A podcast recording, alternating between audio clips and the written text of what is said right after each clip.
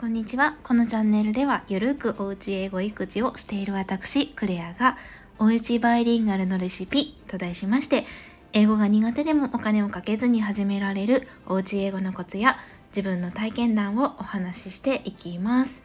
はい、今日はですね、タイトルが、外国人に TOEIC を受けさせる日本企業の謎ということで話してみたいと思います。本当はですねあの話そうと思ったのがというかタイトルが何でしょう外国人夫が TOEIC を受けたら何点取れるのかみたいな 話をしようとしてました。あのうちはですねあの国際結婚していて、えー、夫が外国人なんですけれども、まあ、自分がそうなので結構そういう国際結婚されてる YouTuber さんとかっていうのを私よく見るんですよね。でこのその外国人の人に旦那さんとかに TOEIC を受け受けさせるみたいのって結構そういった YouTuber さんとかで あるあるの企画でして大体オチは一緒なんですよね。あの、ほぼほぼ満点なんですけど、ちょっとしたボンミスで9割後半くらいっていうのが 結構よくあるオチなんですけれども、うちもあの、同じ感じでした。結論から言うと、あの、980点。で、リスニングは満点だったのかな？満点で、で、リーディングがちょっとしたミスをして、まあ、合計980点っていう結果でした。なんか集中力が切れたみたいなことは本人言ってたような気がしますね。あ、ちなみにこれ結構もうすごい前で、8年前の話になります。おそらくですね、英語話者の人にとっては、TOEIC のリスリスニングってすんごいゆっくり喋ってて、丁寧にハキハキしてるので、もうなんか違和感しかないんじゃないかなっていうふうに思います。まあそんな感じで最初は、うん、こういう風にあまあ何点取れたんですみたいな感じで 話そうと思ってたんですけれどもそれじゃあまりにも雑談すぎるのでちょっとプラスアルファで話したいと思って、うん、こんなタイトルにしてみました。はい。まあ、前提なんですが、えっ、ー、とですね、うちの夫は、もともと、もともとというか中国生まれの中国人で、なので、まあ、母国語は中国語。で、小6ぐらいのかな多分。2の時にカナダに移民をしてそこからカナダ国籍を取ってカナダ人となりました。で来日したのは日本に来たのは8年ほど前ですね。えーと、カナダにいた頃に、まあ、日本のとある企業が人材とかを探しに来るイベントに参加してでそこで新卒採用されてそれを機に来日した形です。でまあ、うん、そこそこ大きな企業大手企業だったんですけど何百人か多分新入社員いたんですよねなんですがその全員が TOEIC を一斉に受けたらしいですねでなんかそこで本当に当時も私思ったんですけれどももともと中国出身とはいえずっと彼はカナダに住んでいてで大学とか大学院も向こうで出てるのでいわゆる英語はネイティブレベルです。でこういった経歴っておそらく履歴書にも書いてあるので企業さん側もわかると思うんですけれども これって英語力の証明にはならないのかなっていうふうにあの本人も確か当時言ってたと思うんですけど私もすごい謎だなっていうふうに 思いました。しかもですねその彼が入った企業っていうのがあのメーカー企業なんですけれどもあの部署も全く英語関係ないのに一斉に新入社員に全員 TOEIC を受けさせる意味は何なんだろうなかなっていうふうに思います。なんかこう海外海外事業の部署とかに異動になって本当に英語力が試される試される時にその時に TOEIC 受けさせればいいんじゃないかなっていうふうに思います。まあおそらくですね新入社員は問答無用でまずはい全員 TOEIC 受けましょうっていう流れだと思うんですよね。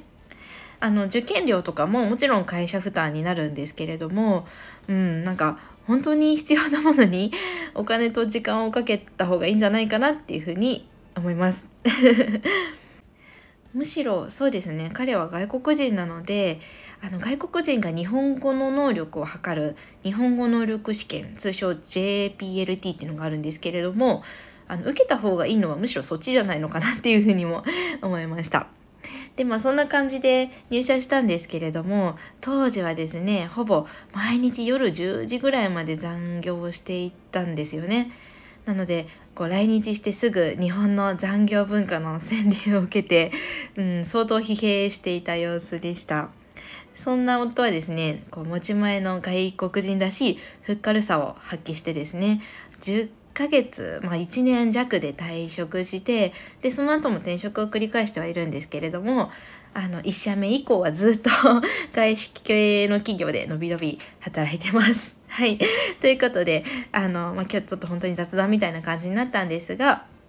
今日お話しした内容がですね、カナダ人の夫が TOEIC を受けると何点になるのか、まあ、答えはほぼ、まあ、満点に近い980点でしたっていうのと、まあ、そもそもですね英語は絶対できるの最初から分かってる 外国人に TOEIC受けさせる日本企業ってうん、なんか時間もお金ももったいないなとちょっとこうストレート言うと本当に無駄だなっていうふうに思います。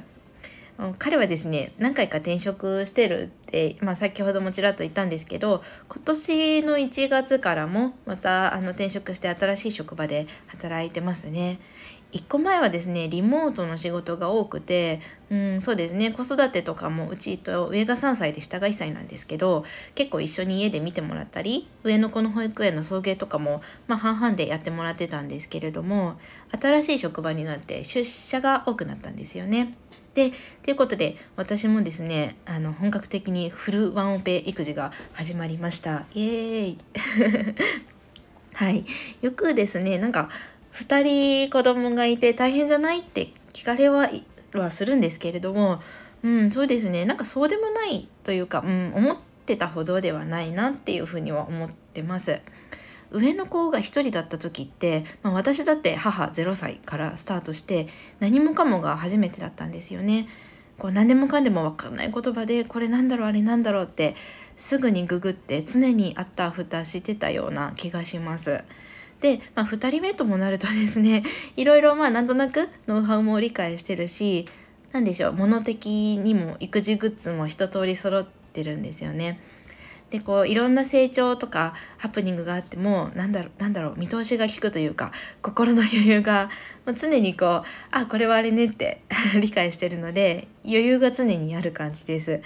だからですね最近ふと思ったのが素直に下の子今1歳なんですけど1歳の下の息子には「うん可愛い可愛いって口に出すことがすごい多いなって思います。